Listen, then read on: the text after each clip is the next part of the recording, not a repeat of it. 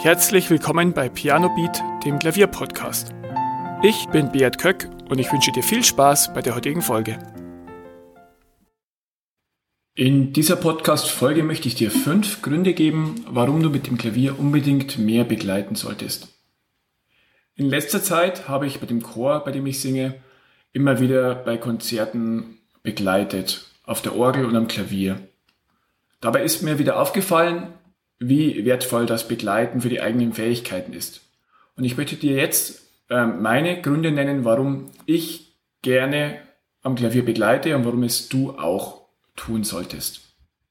Grund Nummer eins, du hast einen Grund zum Üben. In letzter Zeit habe ich sehr viel für mich geübt und nicht wirklich viel vorgespielt und auch kein Video aufgenommen oder ähnliches. Daran ist natürlich auch nichts falsch. Und wenn man sich selbst eine Freude mit dem Spiel macht, ist es ja wunderbar. Aber ich habe gemerkt, dass ich dann oft ohne Ziel geübt habe.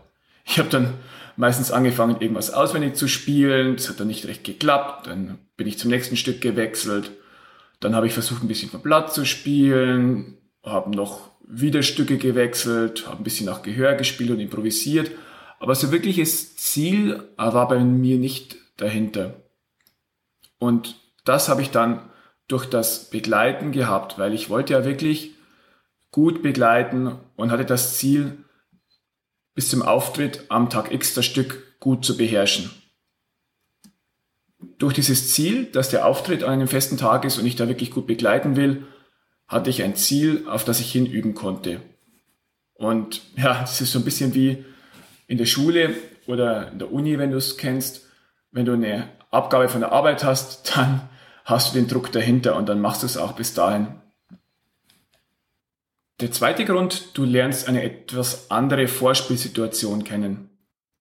Vielleicht hast du schon am Klavier vorgespielt und kennst das, du bereitest ein Stück vor, entweder mit Lehrer oder ohne, übst dann darauf hin und spielst es vor, entweder vor der Klavierklasse oder vor anderen Situationen. Und da sitzen dann meistens die Familien der anderen drin oder ein paar Freunde Du sitzt dann meistens alleine vor dem Publikum und trägst es vor.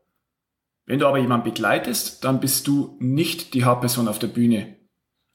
Die Aufmerksamkeit vom Publikum bekommt der Solist, den du begleitest, das Ensemble oder der Chor, je nachdem, was du machst. Es richten sich nicht mehr alle Blicke komplett auf dich und du stehst nicht mehr alleine im Mittelpunkt. Und vielleicht führt es auch dazu, dass dein Lampenfieber etwas geringer ist. Mit einer oder mehreren Personen gleichzeitig auf der Bühne zu stehen und etwas vorzutragen, ist eine völlig andere Situation, als wenn du allein vorne stehst und eine echt schöne Erfahrung. Vielleicht kennst du das auch vom Sport, wenn du Sport machst, ein Mannschaftssport mit einer Mannschaft gemeinsam am Feld zu stehen und im besten Fall zu gewinnen, ist eine komplett andere Erfahrung, als wenn du einen Einzelsport wie zum Beispiel Tennis betreibst. Der dritte Grund, du lernst besser zu begleiten. Neben der Gitarre ist wohl Klavier das populärste Begleitinstrument. Und wenn es noch ein bisschen kompakter und tragbarer wäre, und da meine ich jetzt nicht Keyboards mit Batterie, sondern wirkliche Klaviere, dann würde das Klavier wahrscheinlich auch am Lagerfeuer die Gitarre Konkurrenz machen. Vielleicht kennst du es auch. Jemand hat mitgekriegt, dass du Klavier spielst und dann kommt schnell die erste Anfrage, ja, kannst du uns oder mich begleiten? Kannst du mich beim Singen begleiten?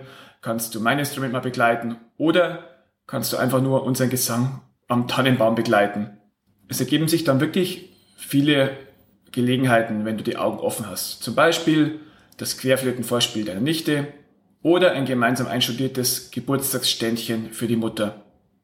Und umso besser, wenn du dann wirklich die Gelegenheiten nutzt, das Begleiten zu üben. Beim Begleiten sind andere Fähigkeiten wichtig wie beim alleinigen Vortrag. Zum Beispiel, dass du einfach bei Fehlern weiterspielst, weil du willst den anderen nicht mit rausreißen. Dass du auch gut mitzählst und bei Pausen den Überblick nicht verlierst dass du dich auf das Tempo des Partners einstellst. Ihr müsst euch einschwingen und miteinander harmonieren. Und dass du immer die richtige Lautstärke wählst und nicht versuchst, dich zu stark in den Vordergrund zu drängen. All das sind Fähigkeiten, die du beim Begleiten schulst und auch lernen musst, damit es wirklich ein schöner gemeinsamer Vortrag wird. Der vierte Grund, du musizierst gemeinsam mit anderen. Und das macht wirklich unglaublich Spaß. Das ist auch einer der Hauptgründe, warum sich Musiker zu Bands zusammentun, gemeinsam im Chor singen oder im Orchester spielen. Es entsteht da wirklich eine sehr, sehr schöne Stimmung. Wenn man gemeinsam einen Klang erzeugt, das ist unheimlich bereichernd. Ja, beim Klavier ist etwas mehr Aufwand damit verbunden, wenn du gemeinsam musizieren willst, als beispielsweise bei der Violine oder beim Gesang. Aber es lohnt sich auf jeden Fall, sich gemeinsam ein Stück zu erarbeiten und im Auftritt zu feilen und dann wirklich auch gemeinsam was vorzutragen oder einfach nur gemeinsam zu jammen mit anderen Instrumenten. Macht unglaublich Spaß und ist sehr bereichernd. Der fünfte Grund, du zeigst, was du kannst. Wenn du jemand am Klavier begleitest, kannst du anderen deine Fähigkeiten zeigen. Und wenn er wirklich nach etwas Üben dann als eingespieltes Team auftretet, ist das wie bereits erwähnt ein echt schönes Gefühl.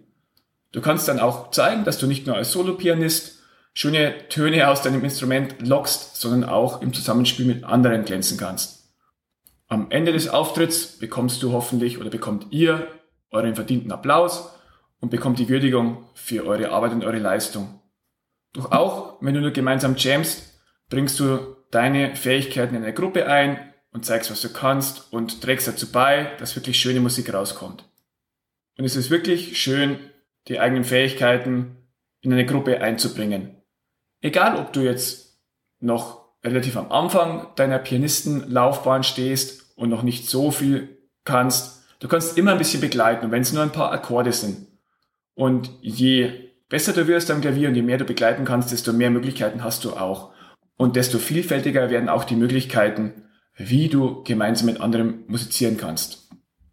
Also, worauf wartest du? Such dir eine Gelegenheit halte immer die Augen offen nach Möglichkeiten, andere zu begleiten und gemeinsam zu musizieren.